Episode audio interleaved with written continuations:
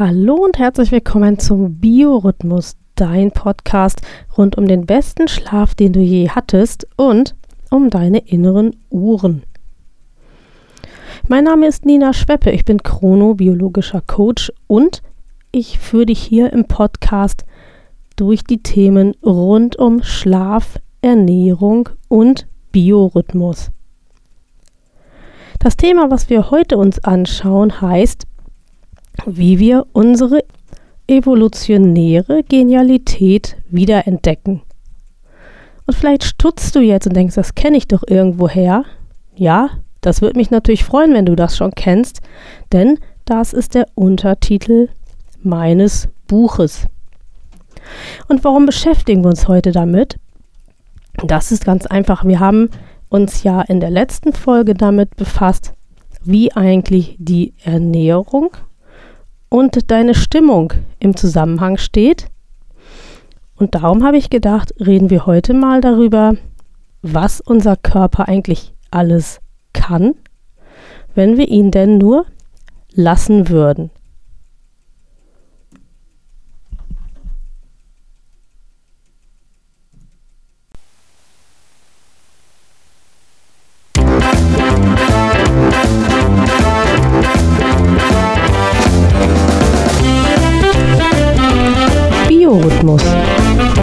Podcast rund um deinen guten und erholsamen Schlaf und um deine inneren Uhren.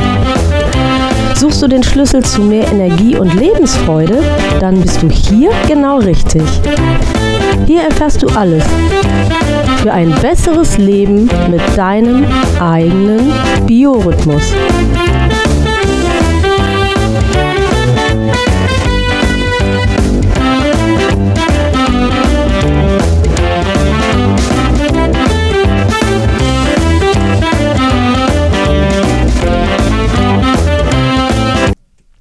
Die evolutionäre Genialität unseres Körpers. Das ist also heute unser Thema. Und ich bin eigentlich drauf gekommen, damals schon, als ich mein Buch geschrieben habe, Einführung in das intuitive Essen, ähm, dass auch beim intuitiven Essen wir ganz klar auf das zurückgreifen, was unser Körper eigentlich kann. Viele Probleme, die wir heute mit unserer Ernährung haben, die haben wir deshalb, weil wir durch kulturelle Vorgaben zum Beispiel ähm, von dem, was unser Körper eigentlich braucht, uns entfernt haben. Ein ganz klassisches Beispiel ist, morgens sollst du essen wie ein König, mittags wie ein Kaiser, abends wie ein Bettelmann. Hier wird von den drei klassischen Hauptmahlzeiten gesprochen aber die Frage ist so die, ob die heute wirklich überhaupt noch zeitgemäß sind. Passt eigentlich dieses Essen von drei Hauptmahlzeiten überhaupt noch in unser Leben? So wie wir heute sind, überwiegend sitzend, wenig Bewegung, die meisten Menschen von uns jedenfalls. Ich will hier nichts verallgemeinern.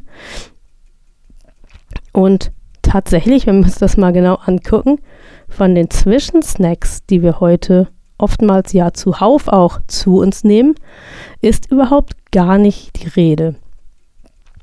Diese Regel, morgens wie ein König, mittags wie ein Kaiser, abends wie ein Bettelmann, hat natürlich auch, wir sagen mal, etwas sehr Richtiges, denn zwischen diesen Mahlzeiten liegen Pausen. Da liegen Ernährungspausen von wenn man sich wirklich dran hält, naja, bestimmt mal so vier, fünf Stunden. Meistens sogar mehr.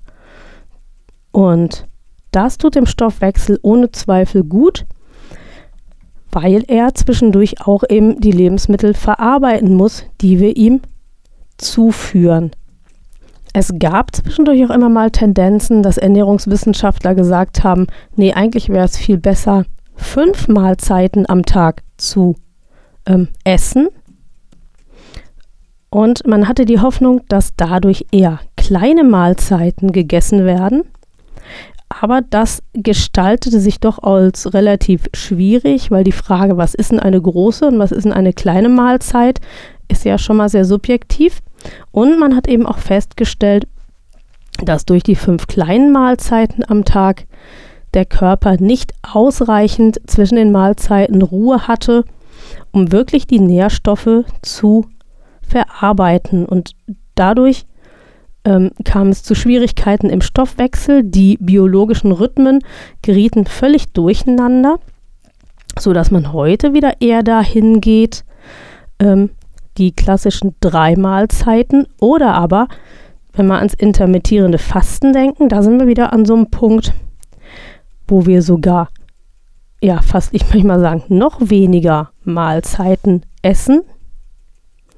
Dafür ist die Pause zwischen den einzelnen Mahlzeiten dann kleiner, je nachdem. Also wenn wir zum Beispiel an 16,8 denken, also 16 Stunden Nahrungspause, 8 Stunden darf man was essen, dann ähm, kann man diese 8 Stunden ja verschiedentlich füllen, entweder mit zwei großen Mahlzeiten, mit ganz vielen kleinen Mahlzeiten, aber immerhin verschafft man dem Körper, wenn man das gut durchhält, eine Ruhepause von, naja, eben 16 Stunden bei 16,8. Und das ist gerade, also im Bereich der Ernährungsmedizin, im Bereich wirklich der Ernährungstherapie, die ja auch medizinisch verordnet werden kann, ähm, da zeigt sich, dass das intermittierende Fasten sehr, sehr sinnvoll ist, damit zum Beispiel die Leber sich einmal richtig erholen kann äh, für Menschen, die ähm, eine erkrankte Leber haben. Da macht das offensichtlich sehr, sehr Sinn.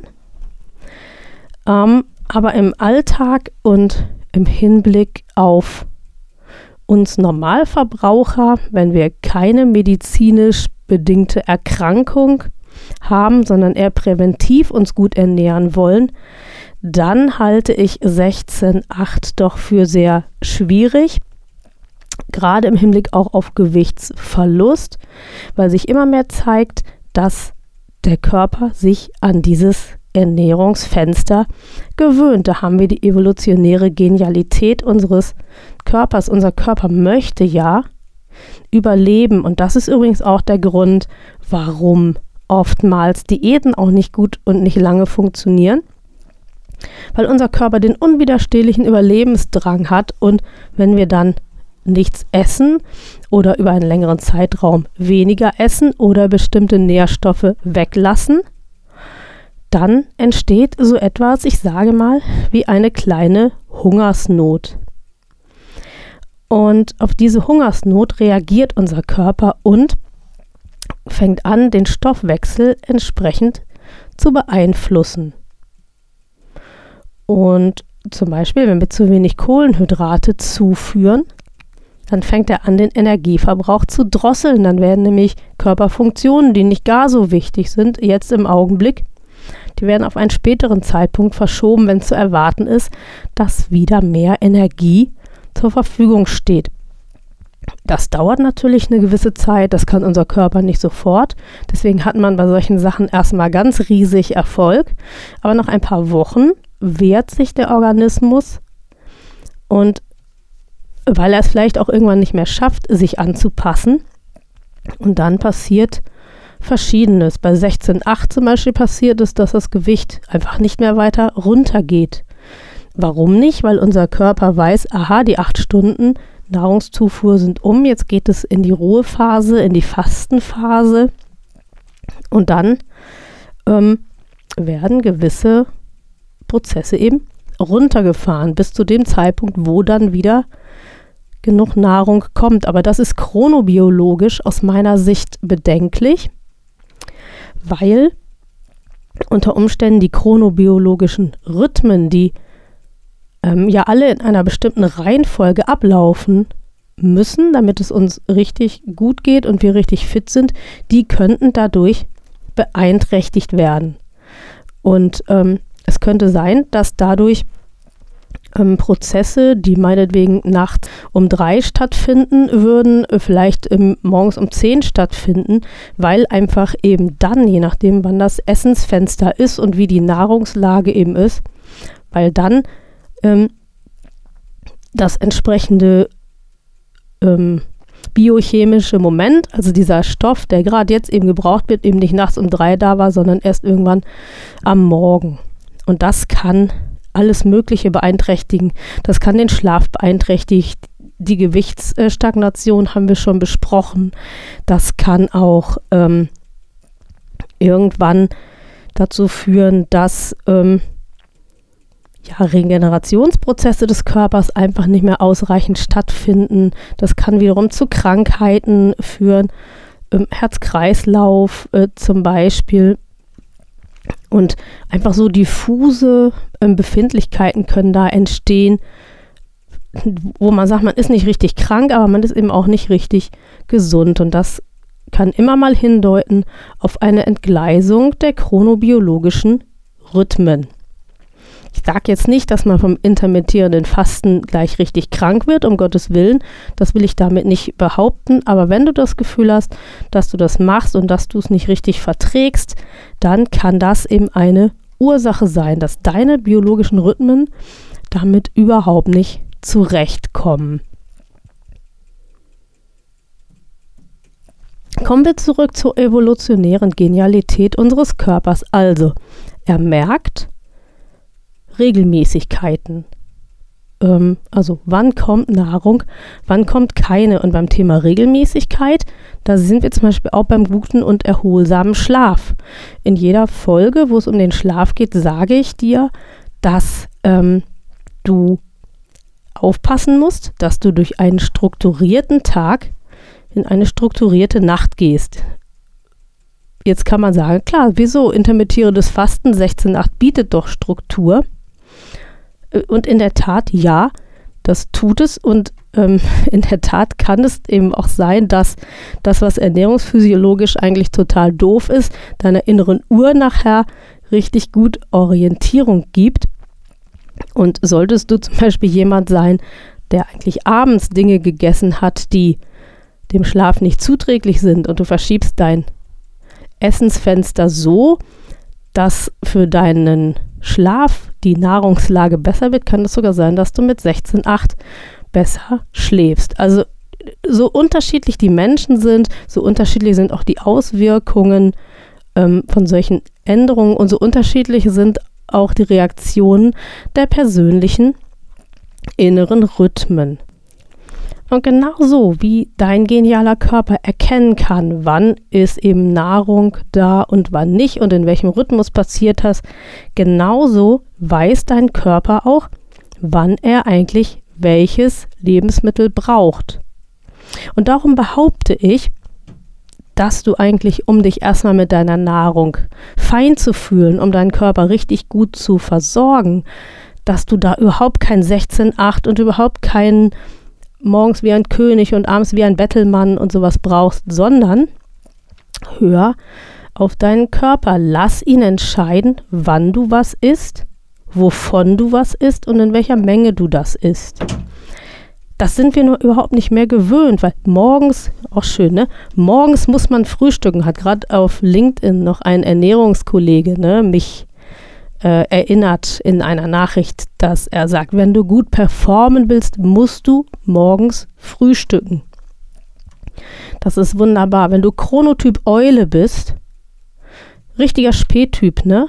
Und du musst morgens schon arbeiten gehen, das ist ja eh schon total bescheuert, weil du, wenn du morgens früh arbeiten musst, meinetwegen um sieben oder so, dann bist du sowieso noch eigentlich in deinem Nachtmodus. Stell, Ne, stell dir vor, du hast ähm, so deine erste Aktivphase morgens um 10, da ist es sowieso alles noch schwierig. Sitzt du morgens um 7 an deinem Arbeitsplatz, musst du aber, bevor du zu Hause losgehst, noch frühstücken, also sagen wir mal um 6. Da ist dein Körper chronobiologisch noch mitten in der Nacht. Weißt du, was der von einem Frühstück hält? Überhaupt nichts. Überhaupt nichts hält er von dem Frühstück. Im Gegenteil, es wird dich eher schlapp machen, es wird dir gar nicht gut bekommen. Es geht womöglich unverarbeitet auf die Hüften, weil dein Organismus noch überhaupt nicht darauf eingestellt ist, Nahrung zu verarbeiten.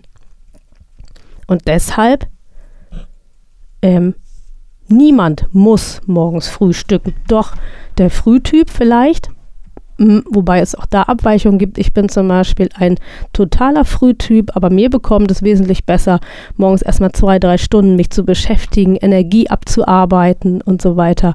Und dann bekomme ich richtig Appetit auf Frühstück. Und meine super Frühstückszeit ist eigentlich eher in der Mitte des Vormittags. Also keiner muss frühstücken, es sei denn, dein genialer Körper verlangt danach und zeigt es dir. Dann natürlich, dann musst du frühstücken, aber nicht, damit du morgens gut performen kannst. Das ist aus meiner Sicht kompletter Unfug. Und das ist eigentlich das Tolle am intuitiven Essen. Du isst nämlich genau das, was dein Körper braucht, dann genau zum richtigen Zeitpunkt und auch in der richtigen Menge. Daran muss man sich erstmal gewöhnen und das intuitive Essen zu erlernen ist zunächst einmal gar nicht so ganz einfach, weil ähm, wir eben an so viele kulturelle Zwänge, an strukturelle Zwänge gewöhnt sind. Man muss morgens frühstücken, ähm, man muss auch was zu Abend essen und man Mittagspause ist mittags um 12 und wehe, du hast dann keinen Hunger. Um eins kannst du aber nicht mehr gehen, weil dann irgendwas anderes ist. Und ich möchte dir den guten Rat geben. Oftmals geht es nicht, aber vielfach kann man tatsächlich die Ernährung und da die Frage, wann man isst, gestalten. Und ich rate dir auch, nutze diesen Gestaltungsspielraum. Und wenn du jetzt sagst, ja, ich kann doch nicht und wenn ich dann immer Termine habe und Termine, Termine, Termine und ich habe mittags keine Zeit zum Essen, davon abgesehen, dass ich dir raten würde, dir diese unbedingt zu nehmen, weil unser Organismus braucht Pausen. Darüber habe ich hier immer, wenn es um die Tagesstruktur geht, eben auch ähm, gesprochen. Jeder Organismus braucht Pausen. Aber du kannst eben dir mit guten Lebensmitteln auch mh, mm, deinen Körper versorgen zwischen Terminen, ohne dass du zu Schokoriegel und Co. greifen musst. Mein ultimativer Tipp da sind zum Beispiel Nüsse, weil sie alles enthalten, was du brauchst. Sie haben eine Menge Ballaststoffe, damit ist der Körper beschäftigt. Sie haben gesunde Fette, damit ist der Körper auch beschäftigt. Er muss sie nämlich aufspalten und verarbeiten. Und es sind Vitamine mit Mineralien drin, damit ist der Körper auch beschäftigt. Und ein gewisser Teil an Kohlenhydraten ist auch da, weil eine Nuss ist ja im Prinzip ein ein Kern, aus dem hinterher wieder eine Frucht hätte entstehen sollen. Und darum sind die Kerne eben so super, weil die alles mitbringen, was man zum Überleben braucht. Ebenso übrigens ist es bei einem Ei. Also ein hart gekochtes Ei mal zwischendurch, das hält dich lange und gut satt und gut fit und macht nicht viel Arbeit und ist eben mal schnell zwischendurch gegessen. Viele Menschen, die intuitiv essen müssen, da geht es um den Gewichtsverlust. Das funktioniert tatsächlich auch, ähm, aber es funktioniert langsam und nachhaltig. Und das ist ein Punkt, der ganz, ganz wichtig ist, weil die meisten Diäten einfach daran scheitern, dass man nach drei, vier Wochen keine Lust mehr dazu hat. Und dann ähm, nach weiteren zwei Wochen, die man sich weiter gequält hat, wie ich es vorhin schon beschrieben habe, der Körper wirklich ähm, zurückschlägt. Heißhunger ist die Folge. Äh, auch Essen im Übermaß ist die Folge, um einfach die Defizite wieder aufzuholen. Und das, was man sich sowieso verboten hat im Rahmen von Diätplänen, ähm, das ist ganz, ganz problematisch, weil das eine Fixierung macht auf bestimmte Lebensmittel, wenn du dir zum Beispiel vorstellst, ähm, nie wieder im Leben darf ich Schokolade essen, da kannst du dir vielleicht vorstellen, das dauert gar nicht lange, also das ein, zwei, drei Tage ist das ganz gut, da kannst du das einigermaßen schaffen, aber irgendwann denkst du so oft an Schokolade, dass du ähm, irgendwann an gar nichts anderes mehr denken kannst. Wir können dazu mal eine kleine Übung machen. Ähm, das ist ein kleines Gedankenexperiment, das ich aber sehr eindrücklich finde. Und zwar gebe ich dir gleich ein paar Sekunden Zeit. Und ähm, ich sage zu dir, die Aufgabe ist, denk jetzt auf keinen Fall Du kannst an alles denken, aber auf keinen Fall denk an einen gelben Elefanten. Also keinesfalls an den gelben Elefanten.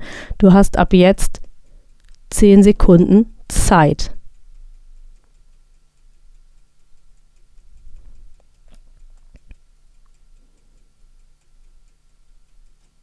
So, die zehn Sekunden sind um und ich wette mit dir, wir können das ja jetzt nicht austauschen, aber ich wette, dass du die ganze Zeit an diesen gelben Elefanten gedacht hast. Und genauso passieren eben Fixierungen auf Lebensmittel, die du dir verbietest. Und das ist ein ganz, ganz schlechter Plan, weil die dann einen sehr, sehr hohen Stellenwert in deinem Ernährungsgefühl und damit in deinem Leben einnehmen. Und im intuitiven Essen, da ist eben nichts verboten. Da ist alles erlaubt und unser genialer Körper darf uns sagen, was er wann braucht. Und wenn ich jetzt dein Interesse geweckt habe und wenn du das äh, lernen und verinnerlichen möchtest, dann habe ich eine ganz tolle Idee für dich, weil es beginnt die dunkle und kühlere Jahreszeit. Du kannst nicht mehr so viel raus und du hast vielleicht auch mal Lust, einen kleinen Online-Kurs zu machen. Und dazu habe ich tatsächlich einen. Einführung in das intuitive Essen. Da lernst du alles eben rund um die Technik rund um die Ideen äh, dieser Ernährungsmethode. Es ist ja keine Diät, sondern eigentlich ist es eine Lebensform, eine Lebensveränderung, weil wenn du intuitiv isst, dann zieht sich diese Haltung, dass du eben deinen Körper entscheiden lässt, auch durch ganz, ganz viele andere Lebensbereiche. Du wirst auch eine ganz andere Gelassenheit in Bezug auf Stress erleben. Du wirst ähm, hoffentlich besser schlafen, und das eigentlich nur deswegen, weil du dich in deiner Haut wohler fühlst und dein Körper sich super versorgt fühlt, weil er nämlich jetzt bestimmt, du hast ein Stück weit Kontrolle abgegeben, auch das wird dir gut tun.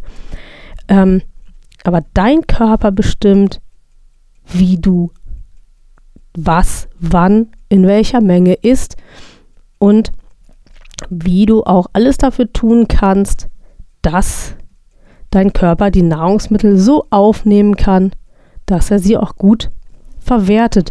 Ach, und übrigens solltest du auch Gewicht verlieren wollen. Das steht hier zwar nicht so im Vordergrund, aber ich verspreche dir, es passiert ganz nebenbei. Der Kurs Einführung in das intuitive Essen, der ist gelauncht auf der Plattform eMentor. Ähm, was besonders spannend ist, ist hier, dass ähm, durch diese zehn Lehrbriefe, die es gibt, da hast du eine ganze Menge Zeug zu lesen. Durch die wirst du begleitet von mir, weil nämlich am Ende jedes Kapitels ähm, Fragen zu beantworten sind und du sendest diese Antworten zu mir ein und dann schalte ich dir die nächste Lektion frei. Das ist die Besonderheit dieser Plattform. Und das hat eben auch den Vorteil, dass du von mir eine Rückmeldung bekommst, ob du alles richtig verstanden hast, ob du die Lerninhalte verinnerlicht hast. Und somit hast du eben ganz, ganz viel davon. Das ist der absolute Mehrwert, den dieser Kurs bietet, dass du eben permanent mit mir im Kontakt bist. Und am Ende des Kurses kannst du dann auch noch ein ähm, Abschlusscoaching dazu buchen. Da sprechen wir dann über deine Kursergebnisse und über deine Fragen, die noch offen sind. Alles zum Kurs findest du natürlich in den Shownotes zu dieser Folge. Ja, und ansonsten kann ich dir nur sagen, gib deinem Körper die Chance, dich zu unterstützen. Nutze die evolutionäre Genialität deines Körpers und werde zum Profi in eigener Sache. Bilde ein Team mit deinem Körper. Und ich bin ganz, ganz gespannt auf die Erfahrungen, die du machst. Ich wünsche dir erst einmal alles Gute und ich freue mich von dir zu hören, wie du mit deinem Körper in den Kontakt gekommen bist. Bis bald!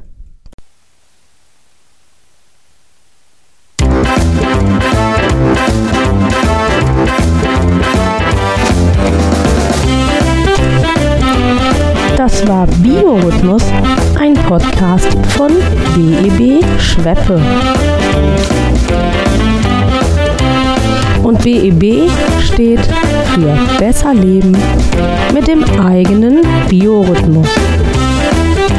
Die Kontaktdaten. BEB Schweppe, Inhaberin Nina Schweppe, Triftstraße 19, 21255, Torstedt.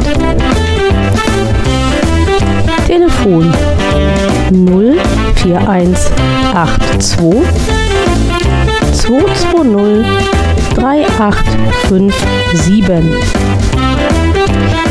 Die E-Mail-Adresse Kontakt wie der deutsche Kontakt geschrieben. Kontakt at beb-schweppe.de und die Homepage www.bebschweppe.de BB Schweppe ist auch zu finden auf Facebook und auf LinkedIn. Das Podcast-Cover wurde gestaltet von Frank Walensky Schweppe, Hegestraße 17, 20249 Hamburg. Und die Musik für den Podcast, die stammt von Wolfgang Valentin.